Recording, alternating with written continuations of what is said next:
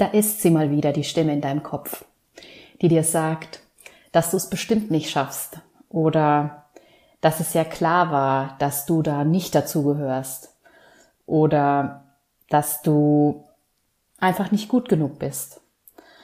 Und in verschiedensten Facetten taucht sie immer wieder auf und hindert dich auch manchmal, dein lebendiges, strahlendes und kraftvolles Leben zu leben bzw. dich vollständig zu entfalten. Und mit der heutigen Folge der Inspirational Talks möchte ich dir etwas mitgeben, wie du mit deinem inneren Kritiker, mit dieser inneren Stimme besser umgehen und arbeiten kannst und ja, wie sie dir, wie du sie, wie du sie so ein bisschen überlisten kannst. Mein Name ist Yvonne Pates und ich freue mich, dass du heute wieder reinhörst in die Inspirational Talks. Ich glaube, diese innere Stimme, die kennt ja jeder. Das glaube ich nicht nur, das ist so. Das, äh, das, die, sie gehört einfach zu uns. Und vor kurzem hat jemand zu mir gesagt, wirst du clever bezogen auf deinen inneren Kritiker, wird er cleverer. Und was dahinter steckt, ist ja auch so ein bisschen, dass es gar nicht drum geht, den inneren Kritiker irgendwie auszuschalten oder ähm, ihn als Feind zu sehen oder ihn, ich habe es jetzt Überlisten genannt und es geht schon ein bisschen um das Thema Überlisten, aber es geht eigentlich mehr um dieses, um den Umgang mit dem inneren Kritiker, weil er ist einfach da und wir dürfen ihn annehmen und dürfen ihn aber auch so ein bisschen entkräften einfach für uns, dahinter blicken.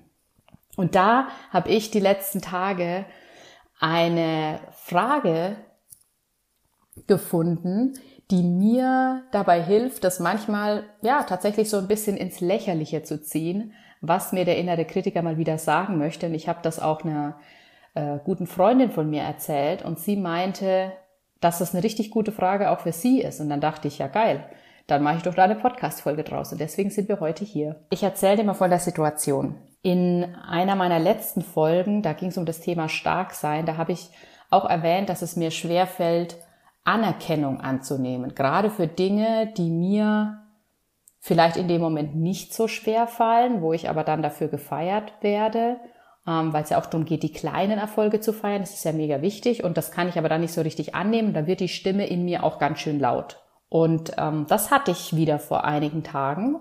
Dann ist danach natürlich dieser innere Kritiker laut geworden, hat gesagt, ja, dass sich da jetzt alle gefeiert haben, das braucht's doch gar nicht und das war doch voll Pillepalle und ja, und dann habe ich wieder gemerkt, mir fällt es einfach schwer, eine Anerkennung anzunehmen, auch für kleine Dinge. Und es ist aber so wichtig, diese Anerkennung für die kleinen Dinge anzunehmen, weil dann kann sich das auch erst ins Große übertragen. Ne? Das ist mit, mit allen Dingen so, dass du für dich lernen darfst, eben mit den kleinen Dingen, die kleinen Dinge genauso wertzuschätzen wie die großen. Und das ist ein Punkt, an dem ich gerade auch viel reflektiere und ähm, über den ich viel reflektiere und an dem ich viel arbeite, auch für mich, wo ich das vielleicht noch nicht tue. Und einmal ist es eben dieses Thema Anerkennung. Und dann saß ich so da und habe halt, wie gesagt, drüber nachgedacht, ja, das habe ich doch jetzt, das braucht's doch gar nicht, da diese Anerkennung. Ich kann sie nicht annehmen und ich habe sie auch gar nicht verdient für diese kleine Sache, weil sie war ja nicht schwierig. Und ähm, es war aber eine Situation, wo wir uns gegenseitig alle gefeiert haben, für was wir gemacht haben. Eben genau aus dem Grund, die kleinen Erfolge zu feiern, jeden Schritt zu feiern. Und dann habe ich mich gefragt, habe ich mir die Frage gestellt, was würde der innere Kritiker denn sagen, wenn es jetzt andersherum gewesen wäre? Und damit meine ich, wenn sie mich nicht gefeiert hätten.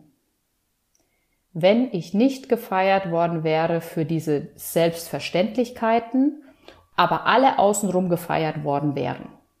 Nur ich nicht, weil ich habe es ja nicht verdient. Ja, genau. Und das hätte dann der innere Kritiker gesagt. Ist ja klar, dass du nicht gefeiert wirst. Ähm, du gehörst nicht richtig dazu. Mm, das, das hast du gar nicht verdient, dieses Feiern. Ja, also bestätigt ja nur wieder, dass du die Anerkennung einfach auch gar nicht verdient hast. Und in dem Moment musste ich herzlich loslachen, weil ich mir gedacht habe, ist ja echt voll lustig. Im Endeffekt kann ich, kann die Situation sein, wie sie will. Der innere Kritiker, wenn er dich kritisieren möchte Und das möchte er leider häufig, weil er möchte dich auch klein halten. Wenn er dich kritisieren möchte, dann schafft er das auch. Und zwar egal, was passiert. Und das hat's dann für mich so ein bisschen, ja, entkräftet auch, was er gesagt hat. Was ich mir selber gesagt hat. Und das werde ich jetzt öfter mal anwenden, weil du dadurch relativ schnell rausfindest, dass du das einfach nicht so ernst zu nehmen brauchst was dein innerer Kritiker dir sagt. Hör auf dein Herz und lern einfach für dich das zu finden, wo du dich gut damit fühlst. Und zwar, wo du dich gut damit fühlst, nicht wo dir dein Kopf was Gutes dafür sagt.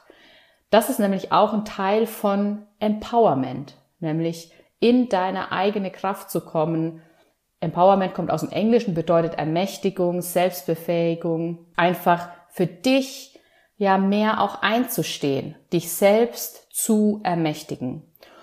Und da bin ich demnächst auch bei einem ganz, ganz tollen Kongress dabei, nämlich dem Female Empowerment Kongress mit mehr als 40 wundervollen Speaker-Kolleginnen, die einfach alle das Ziel haben, den Frauen, uns Frauen, ihre Kraft und ihre Selbstbefähigung zurückzugeben, die jede von uns sowas von verdient hat. Und wenn du da Lust drauf hast, da reinzuhören, ich, kann es dir nur wärmstens ans Herz legen.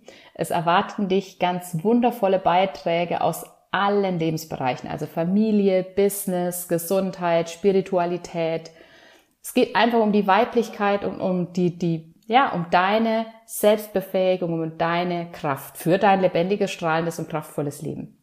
Und ich verlinke dir unten drunter, wie du zum Kongress kommst. Die Teilnahme ist erstmal kostenlos. Du kannst natürlich ein Kongresspaket kaufen und da würde ich dann auch dran beteiligt werden. Musst du aber nicht, sondern du kannst auch einfach über die zehn Tage dabei sein, dir die Interviews anhören, auf die du Bock hast und die dir weiterhelfen.